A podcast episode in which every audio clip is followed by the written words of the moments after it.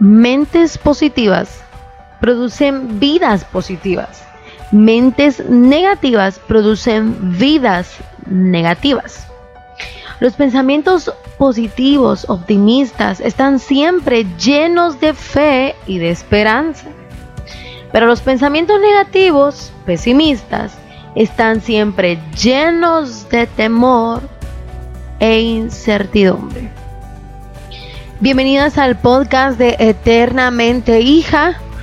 Qué gusto y qué bendición es poder estar aquí nuevamente en este espacio donde Hoy damos por concluida la serie Esperanza versus incertidumbre. Algunas personas temen albergar esperanzas porque quizá han sido muy lastimadas en la vida, han tenido tantos desengaños que no piensan que pueden enfrentar el dolor de otro más. Por lo tanto, se niegan a albergar esperanzas para no sufrir nuevamente otro desengaño. Hoy quiero decirte que esta abstinencia de la esperanza es una forma de protección contra la posibilidad de ser herido o de volver a sufrir. El desengaño duele. Así que para que esto mismo no vuelva a herir de nuevo, Muchas personas simplemente se rehusan a esperar o creer que algo bueno puede alguna vez sucederles. Y definitivamente es lo que vino a mi cabeza al pensar en una mujer de la cual hablaremos hoy, titulándolo como la viuda de Sarepta. Así que esta historia tú la puedes encontrar en Primera de Reyes, capítulo 17, versículo del 8 al 24.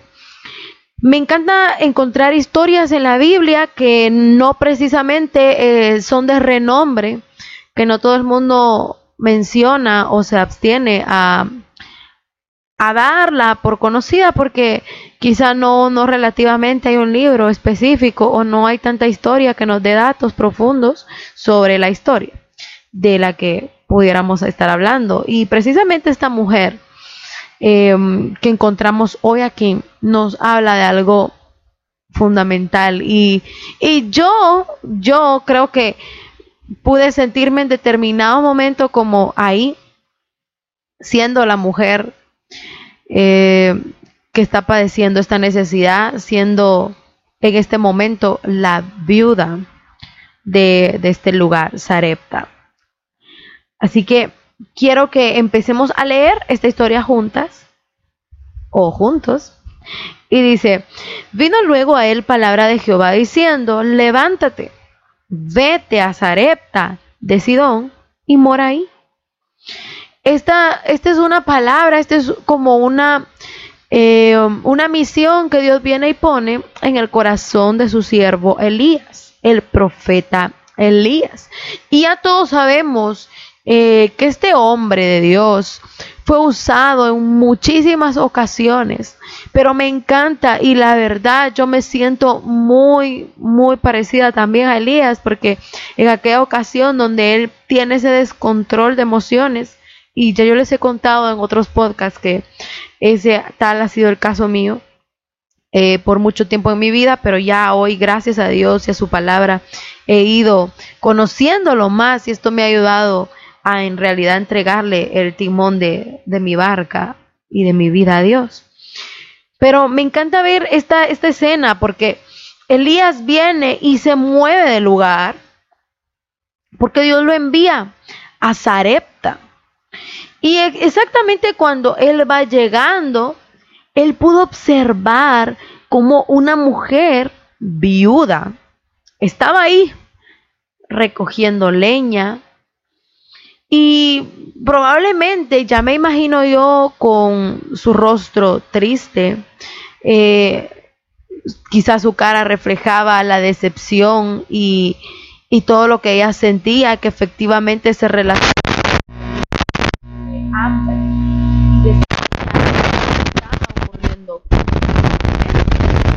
y vemos aquí que Elías la ve y lo primero te ruego que me des un vaso de agua. Y ella estaba a punto de moverse, yo puedo imaginar ahí la escena cuando ella quiso moverse. Y él le dice, pero también, por favor, tráeme un, un bocado de pan. Así lo explica por aquí la, la versión de Reina Valera. Ahora, quiero decirte que me, me conmueve ver las palabras de esta mujer, porque se voltea y en el versículo 12 le dice, vive Jehová, tu Dios. Escucha bien, vive Jehová, tu Dios. Se está refiriendo al Dios de Elías, no al de ella. Que no tengo pan cocido, solamente un puñado de harina tengo en la tinaja y un poco de aceite en una vasija y ahora recogía dos leños para entrar y prepararlo para mí y para mi hijo, para que lo comamos y nos dejemos morir.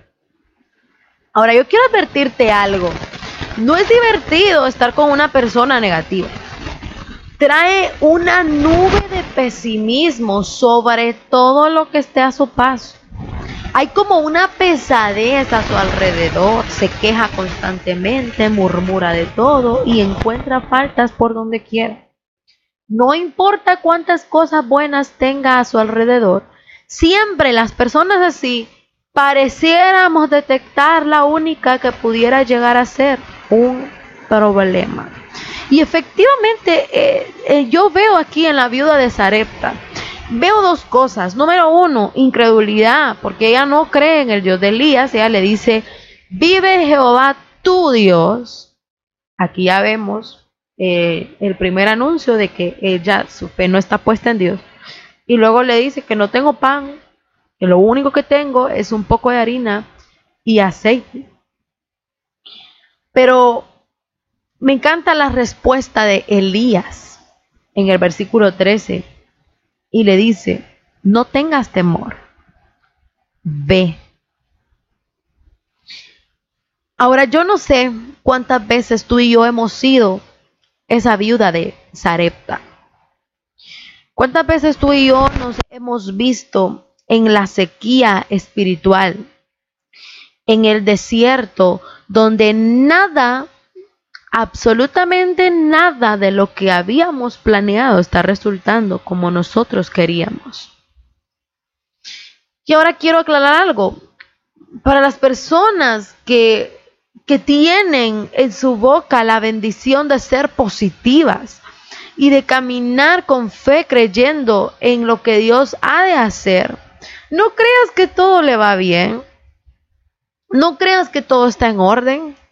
No creas que él no siente dolor o ella no, no está pasando por momentos difíciles. Quizás esté pasando por momentos peor que los tuyos, pero hay una diferencia entre una persona positiva y una negativa y claramente es su actitud.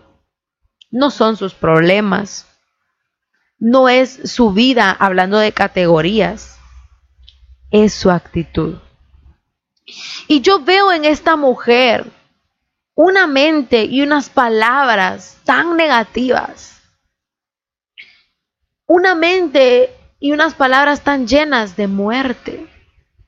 Y ahora yo quiero decirte algo fundamental. Tu mente y tus palabras, tus actos, tus decisiones van a determinar la fe que tú tengas en Dios. Vemos a una mujer pasando momentos de sequía y de hambruna y a pesar de estar ahí, quizás tú y yo lo hemos hecho, quizás yo lo he hecho muchas veces en el hecho de la enfermedad o, en medio de los problemas difíciles, que te olvidas incluso de quién es tu Dios. Y vienes y le dices a otro, tú Dios, como lo hizo ella con Elías. Pero las palabras de Elías me convencen porque le dicen, no temas, ve. Quizá detrás de todas esas palabras negativas, quizá detrás de todo ese dolor o esa amargura que ha entrado a tu corazón a causa de lo que estás viviendo, a causa de tu desierto, a causa de este momento de incertidumbre, a causa de que quizá tus finanzas se vinieron abajo y no sabes cómo vas a llegar al fin de mes. Quizá todo eso al final no es nada más que temor. Elías no le dijo, oye, quítate la amargura y entonces ve y tráeme lo que te dije. No, Elías le dijo, no temas, ve.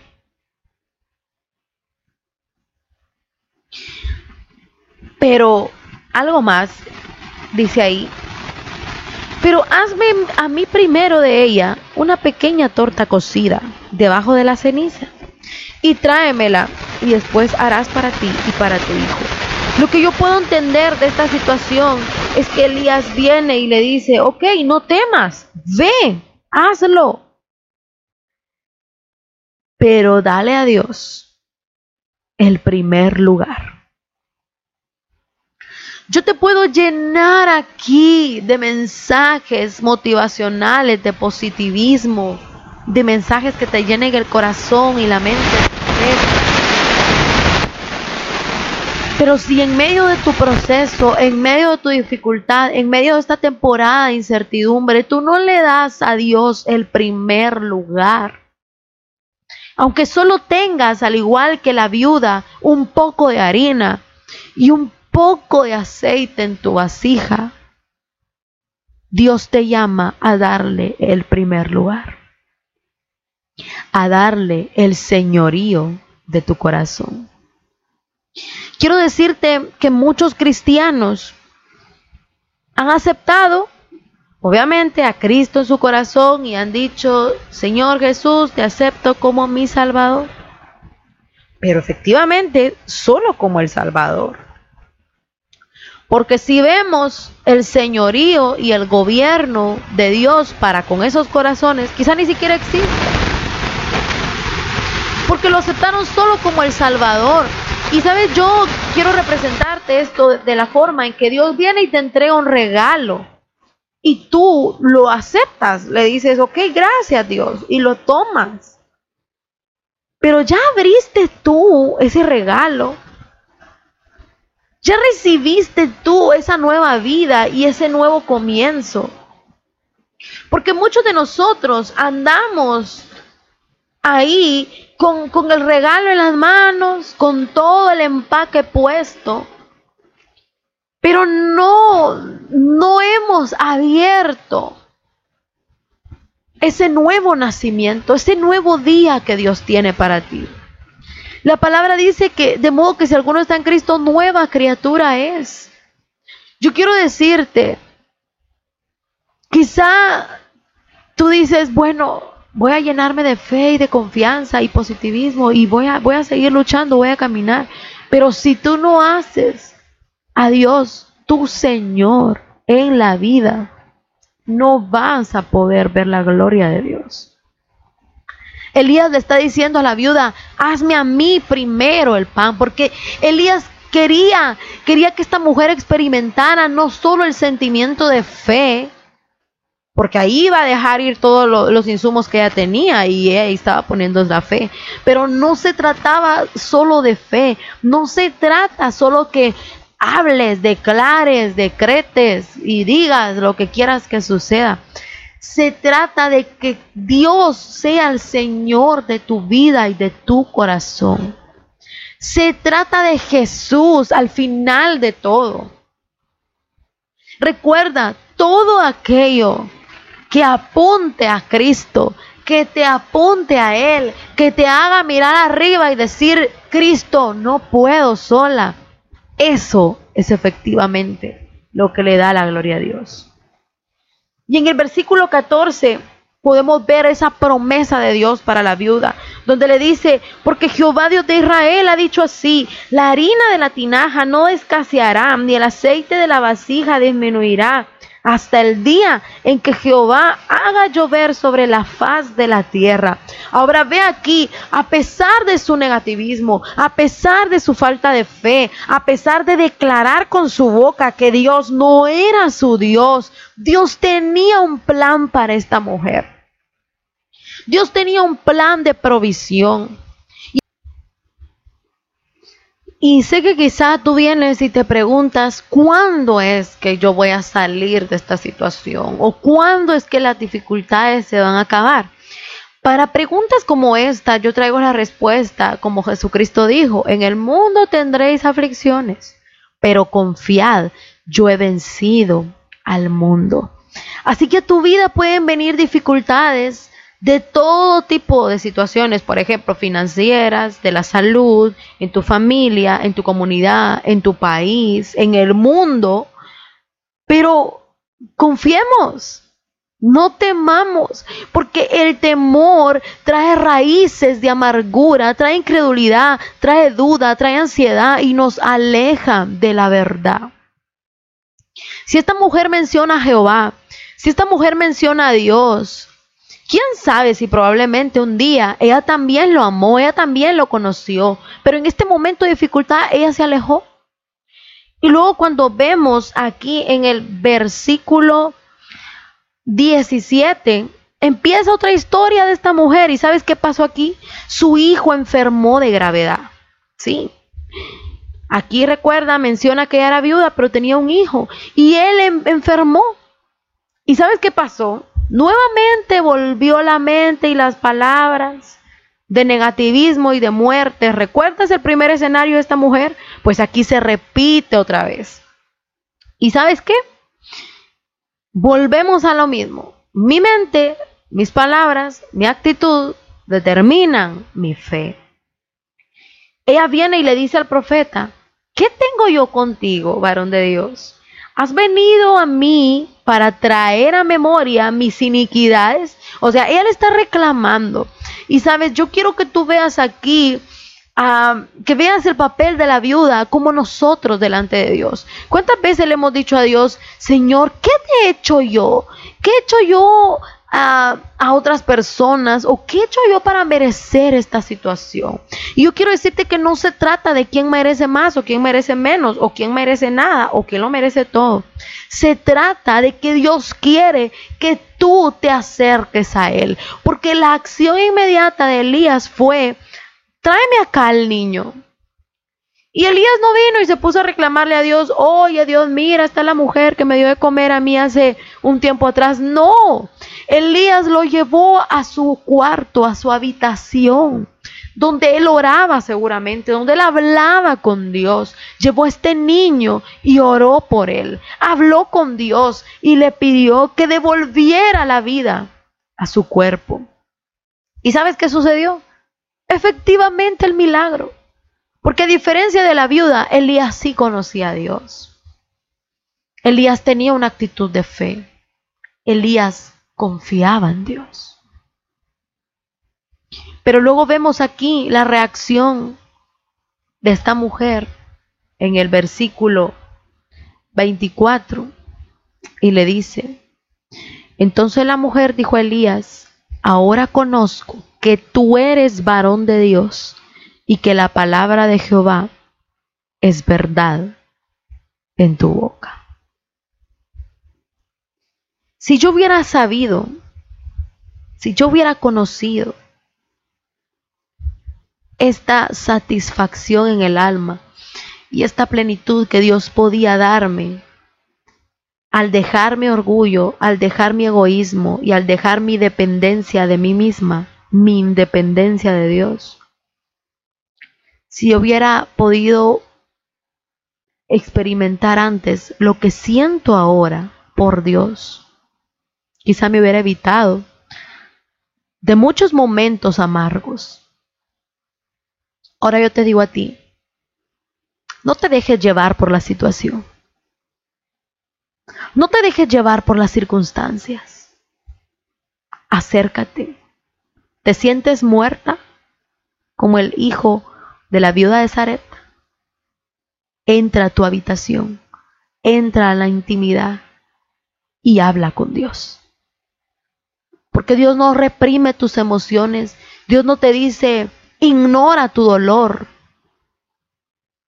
Dios te quiere a ti con todo, y tus dolores, y tus dificultades, y tu pecado.